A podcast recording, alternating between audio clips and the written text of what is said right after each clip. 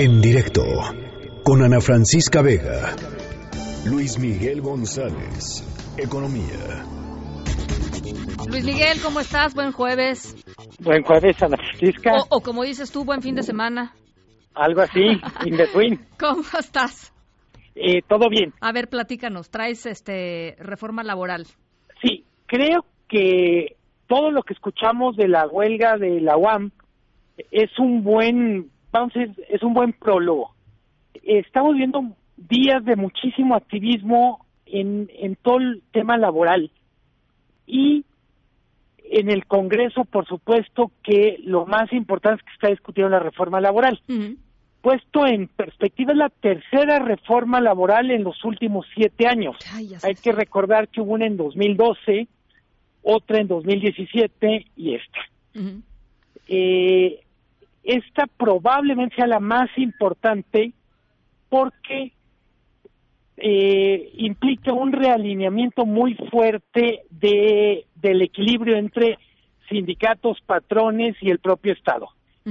Eh, todo parecía que se votaba hoy, se acaba de anunciar que se posterga hasta el lunes la votación, pero se da por hecho que antes del primero de mayo tiene que salir.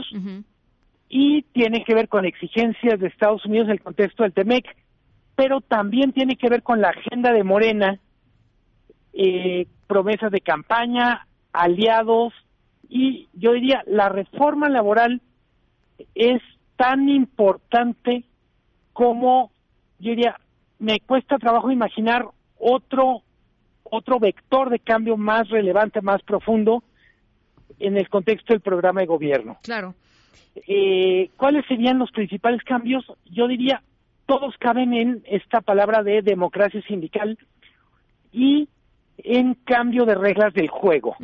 ¿Y si, ¿Y si es un cambio real, verdadero, profundo? O sea, ¿sí, sí le entraron este tema en serio? Eh, está por verse la parte de democracia sindical, pero lo que sí es un hecho que va a cambiar radicalmente la vida de las empresas, del sector productivo, es la forma en que se ven los contratos colectivos. Ujú. Eh, ¿En qué México-? México firmó frente a la OIT un compromiso para desaparecer los contratos de protección, los sindicatos blancos. Una de las cosas más importantes de esta reforma es que en cada empresa, en cada un- unidad productiva, los trabajadores van a tener que ver, los trabajadores sindicalizados van a tener que ver el contrato colectivo, votar, en su caso aprobar, y si no se revisara este contrato, eh, literalmente no es válido. Es decir, si no se revisara por la mayoría de los trabajadores.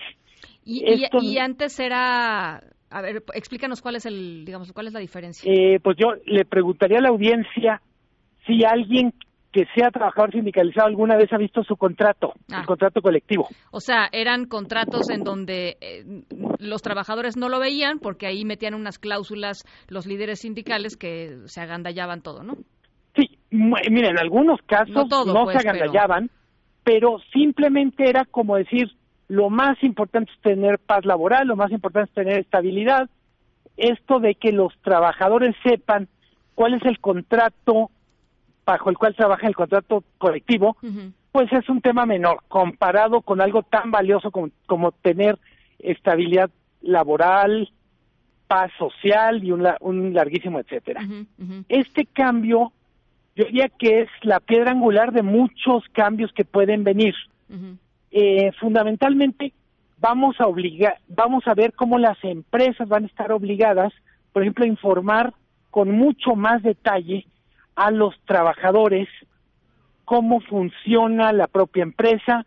Ahorita que decía eh, el académico y la propia crónica de, de Adrián, eh, el tema de la UAM dice como autoridad solo puedo dar el 6%, esto es lo que da. El sindicato pide 20.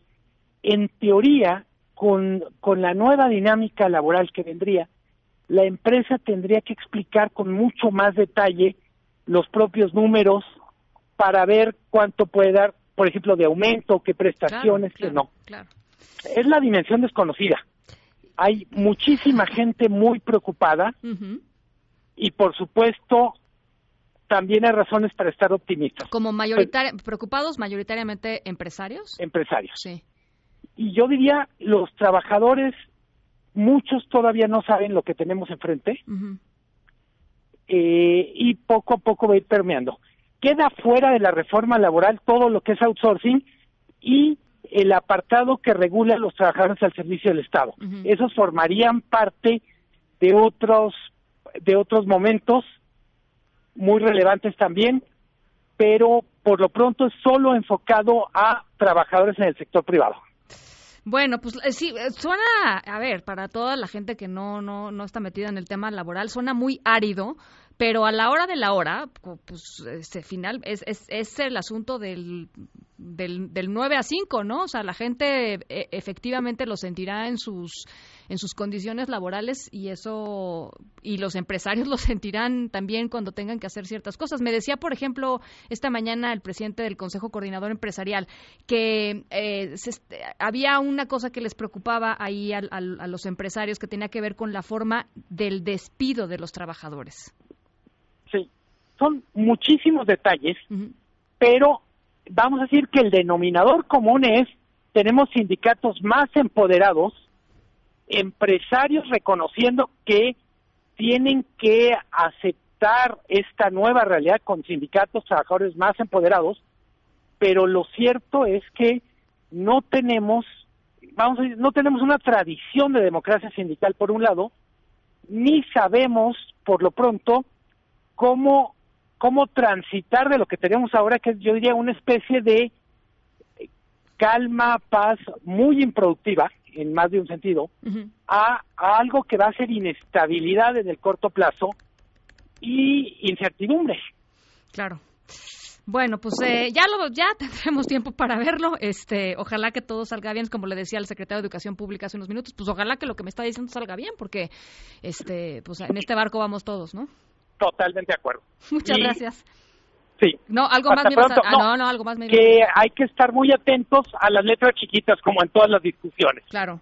Bueno, pues lo estaremos. Gracias, Luis Miguel. Un abrazo fuerte. En directo con Ana Francisca Vega.